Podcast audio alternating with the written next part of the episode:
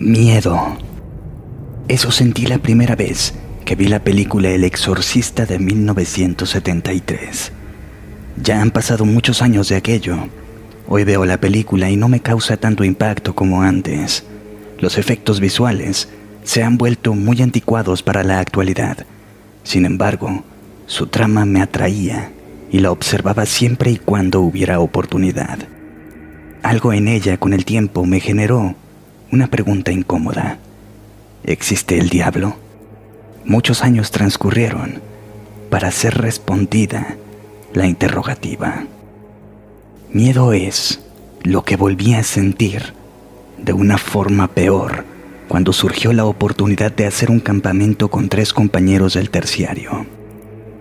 La psicología suele afirmar que muchas de las cosas que dan miedo en esta vida se vuelven menos aterradoras si las afrontas en compañía. Para las cosas normales supongo que vale esa máxima. Para lo sobrenatural, no importa si estás acompañado o no. El miedo es de otra clase. Mi anécdota sucedió a mediados del 2007. Papá falleció en mi niñez y muy joven tuve que aprender el significado de la vida. Trabajar y estudiar son las dos únicas opciones para superarse. A los 19, lleno de esperanzas, me inscribí en un terciario nocturno de la capital santiagueña. En el curso de ingreso, conocí a tres chicos. Una relación de mero compañerismo al inicio, que luego se transformó en una verdadera amistad entrañable con los años. A mitad del semestre del quinto año, en una noche de viernes, Juan José trató de convencernos de hacer un viaje a las termas de Río Hondo. La idea resultaba tentadora para conmemorar los últimos meses del curso. Deliberamos con entusiasmo y dejamos pactada la fecha de viaje para la primera semana de julio. Juan José, Omar, Carlos y yo partimos un viernes muy temprano hacia Santiago del Estero. Nuestro destino era el Camping La Hoya, un lugar muy lindo situado en termas de Río Hondo. A diferencia de hoy, por entonces no era tan popular. A mediodía inició el ritual.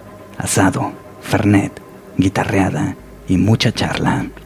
Así fue el primer día en la olla.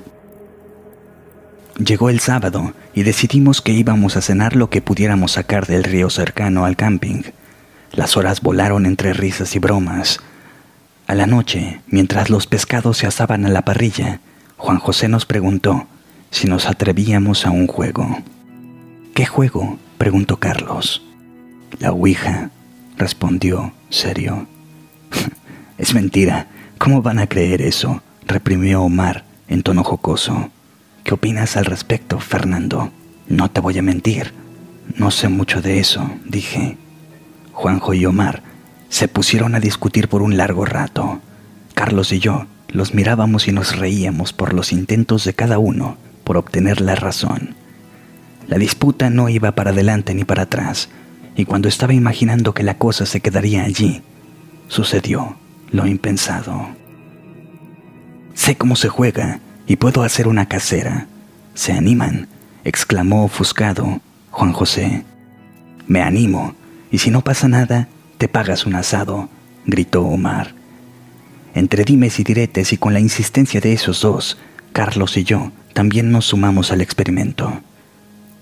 Caminamos hasta el afluente de agua, según mi compañero, era el mejor lugar para realizar el ritual por sus energías. Nos introducimos al monte con paso lento hasta llegar a un claro. Juanjo indicó que era el lugar perfecto. Creamos una fogata y nos sentamos alrededor del fuego. El juego inició. Un ritual que nos dejaría marcados a los cuatro. De su mochila, Juan José extrajo un tablero Ouija forrado en piel de animal, un tablero bastante grande de tres piezas. Además de la tabla, mi amigo también sacó un velón negro, encendió el cirio y lo dejó a un lado de la Ouija. Seré el guía de la sesión. No hagan nada que no diga. ¿Están preparados? dijo.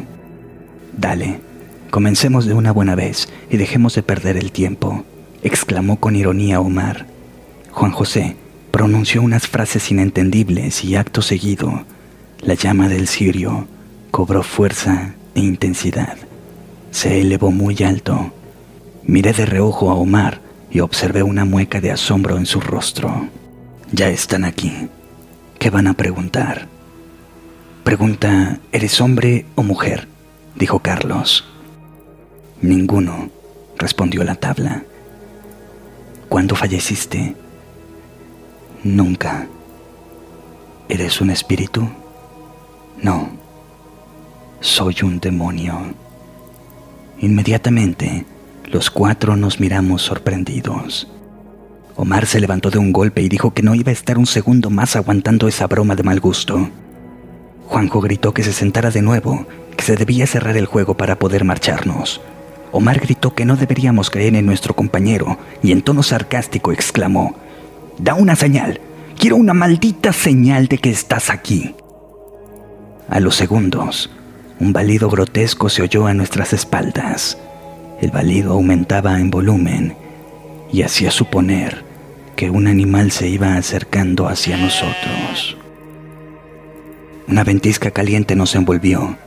El zumbido característico de las moscas se hizo presente y ante nuestras miradas atónitas, una cabra se aproximó al fuego. Los cuatro suspiramos aliviados. Se trataba de un simple animal. Omar acotó de irnos rápido y reprochó a Juanjo que le debía un asado ahora. La cabra se acercó a menos de un metro.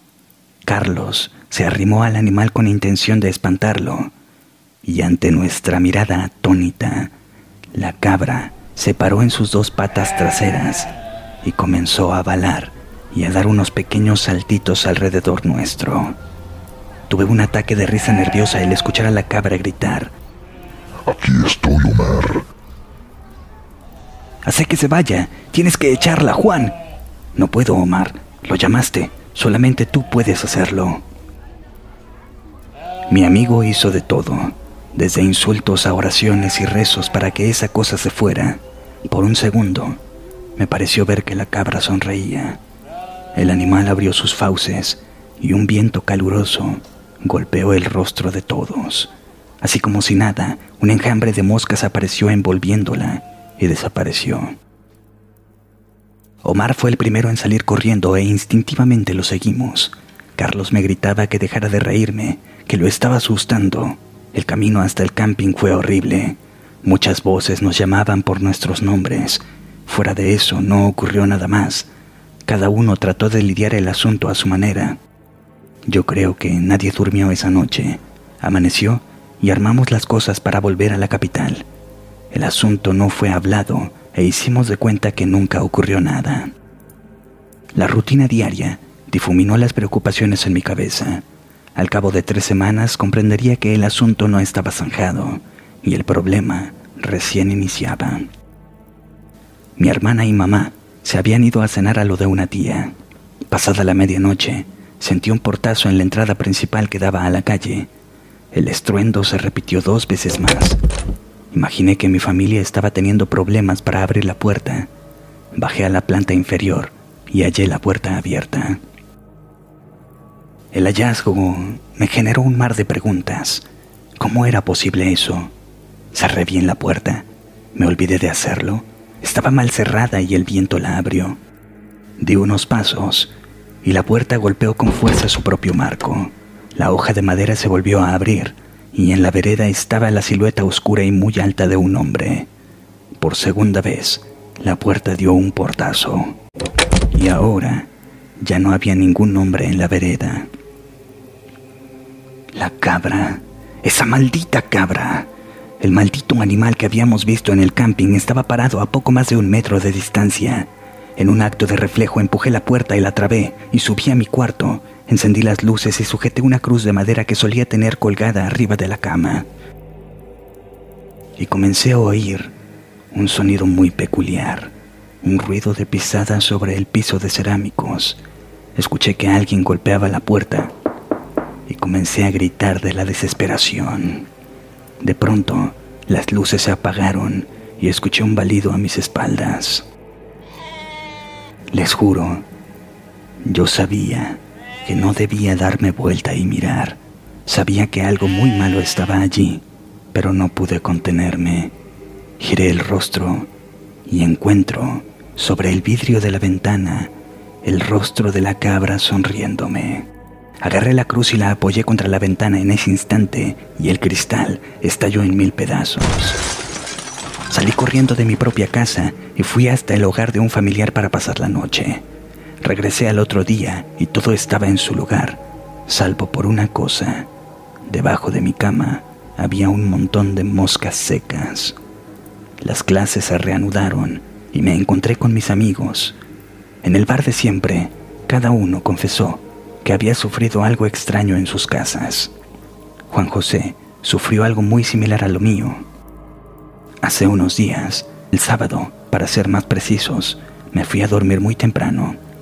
Desperté por un ruido bastante raro. Un bufido provenía de algún rincón de la habitación.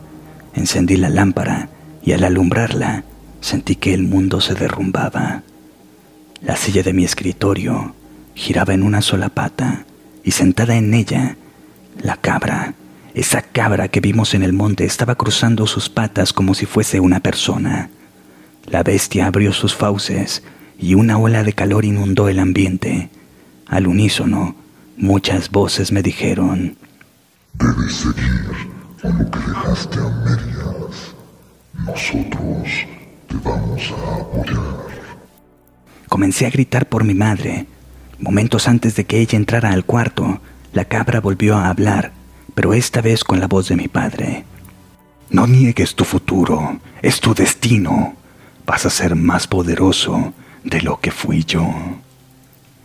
¿Tu mamá lo vio también? preguntó asustado Omar. No, no. Cuando entró ya no había nada. Le conté lo que hicimos esa noche. ¿Cómo sabías jugar a la Ouija, Juan? Cuestioné a mi amigo. Tengo que contarles algo. Papá fue un brujo poderoso. Juanjo cerró los ojos y suspiró profundamente. Él construyó una pieza al fondo de la casa hace mucho tiempo. Tenía prohibido entrar ahí. Cuando te lo prohíben, más lo quieres hacer. Una noche esperé y entré al lugar. La pieza estaba llena de figuras demoníacas hechas en yeso. ¿Y eso qué tiene que ver contigo?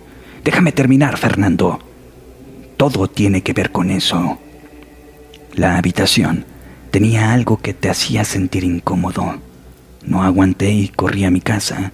Lo único que deseaba era acostarme en la cama. Entré rápido y en el comedor vi a papá muy tranquilo tomando un café. Nos miramos por un instante y entonces parpadeé. Y ahora eso ya no era mi papá. Una cosa horrible de color negro con los ojos rojos estaba allí. Alrededor suyo sobrevolaba un enjambre de moscardones. El corazón se me aceleró y un golpe de adrenalina me hizo reaccionar. Volando entré a mi habitación. ¿Y qué más pasó? Algo me sujetó del cuello y con una voz taladró en mi cabeza. La voz preguntaba a los gritos si estaba listo para él. Casi a punto de perder la conciencia por falta de oxígeno, pude gritar a mi papá por ayuda. Él me encontró tirado en el suelo y solo me preguntó si lo había visto. Desde entonces, me insistió para aprender con él. Me enseñó algunas cosas, no muchas, y cuando murió, pude desligarme de las prácticas. Pasaron muchos años hasta que quise poner a prueba todo lo aprendido. Y pasó lo que pasó esa noche en el camping. Tuvimos que contener a Omar. Estaba furioso y quería golpear a Juanjo. Nos fuimos del lugar porque la cosa iba a terminar mal. Sin darnos cuenta, habíamos desencadenado algo muy malo. Una bestia, un depredador, nos acechaba en nuestras casas. Las semanas siguientes fueron de mal en peor. Los eventos extraños y raros se recrudecieron al punto de hacerse insoportables. Un familiar de Juan tomó cartas en el asunto al saber lo que estábamos sufriendo. Concretó una cita con un sacerdote jubilado, el padre Ezequiel. Nos escuchó muy atento y preguntó si podíamos quedarnos en su casa por alrededor de tres meses. Fue una decisión muy difícil abandonar la carrera cuando nos faltaba tan poco para terminar. Al final, tiramos todo y nos fuimos con el cura. El sacerdote no dejaba que nadie nos visitara, ni tampoco nos dejaba salir. Aprendimos muchas cosas. Rezábamos prácticamente el día entero, muchos actos penitenciales para obtener el perdón. Cuando faltaba muy poco para cumplirse el plazo de los tres meses, ocurrió algo tan macabro que me sigue inquietando cada vez que lo recuerdo. Un viernes, a las 3 de la tarde, los cinco estábamos rezando en un altarcito que hizo el sacerdote en el patio de su casa. Las oraciones abruptamente se cortaron al escuchar un balido muy fuerte. Oímos unas pisadas muy lentas y una voz gutural gritó contra el sacerdote. los de tu clase no hacen nada, no son nada, no representan nada. En ese preciso instante, Omar, Juan, Carlos y yo comenzamos a llorar de la desesperación cuando observamos al demonio en forma de cabra a un costado del altar. El padre Ezequiel se levantó de un salto y agarró una cruz y la elevó al cielo. ¿A quién llamas? No hay nada allá arriba. No te escucha nadie. Si él no existiera, tampoco tendrías que existir tú vociferó el padre al demonio. La tensión del ambiente desapareció cuando un resplandor de luz nos alumbró. Giré el rostro y habían cinco esferas luminosas a un metro del suelo. Volví a mirar en el altar y solo estaba el sacerdote de pie. ¿Qué ocurrió, padre? Nuestros guardianes vinieron a ayudarnos. Ya todo terminó. El sacerdote dio un abrazo a cada uno de nosotros y encomendó dejar de hacer cosas raras. El que busca encuentra, nos dijo. A Juanjo lo habló por mucho tiempo y le dijo que en algún momento futuro el demonio lo volvería a buscar y que debía estar preparado. Mi amigo estaba marcado desde hace mucho, según nos dijo el cura. Los cuatro egresamos con el profesorado. Cada uno intentó volver a la normalidad. Omar se fue a otra provincia. Carlos radicó en el interior de Santiago. La madre de Juanjo vendió la casa y se fue con su hijo a otro barrio.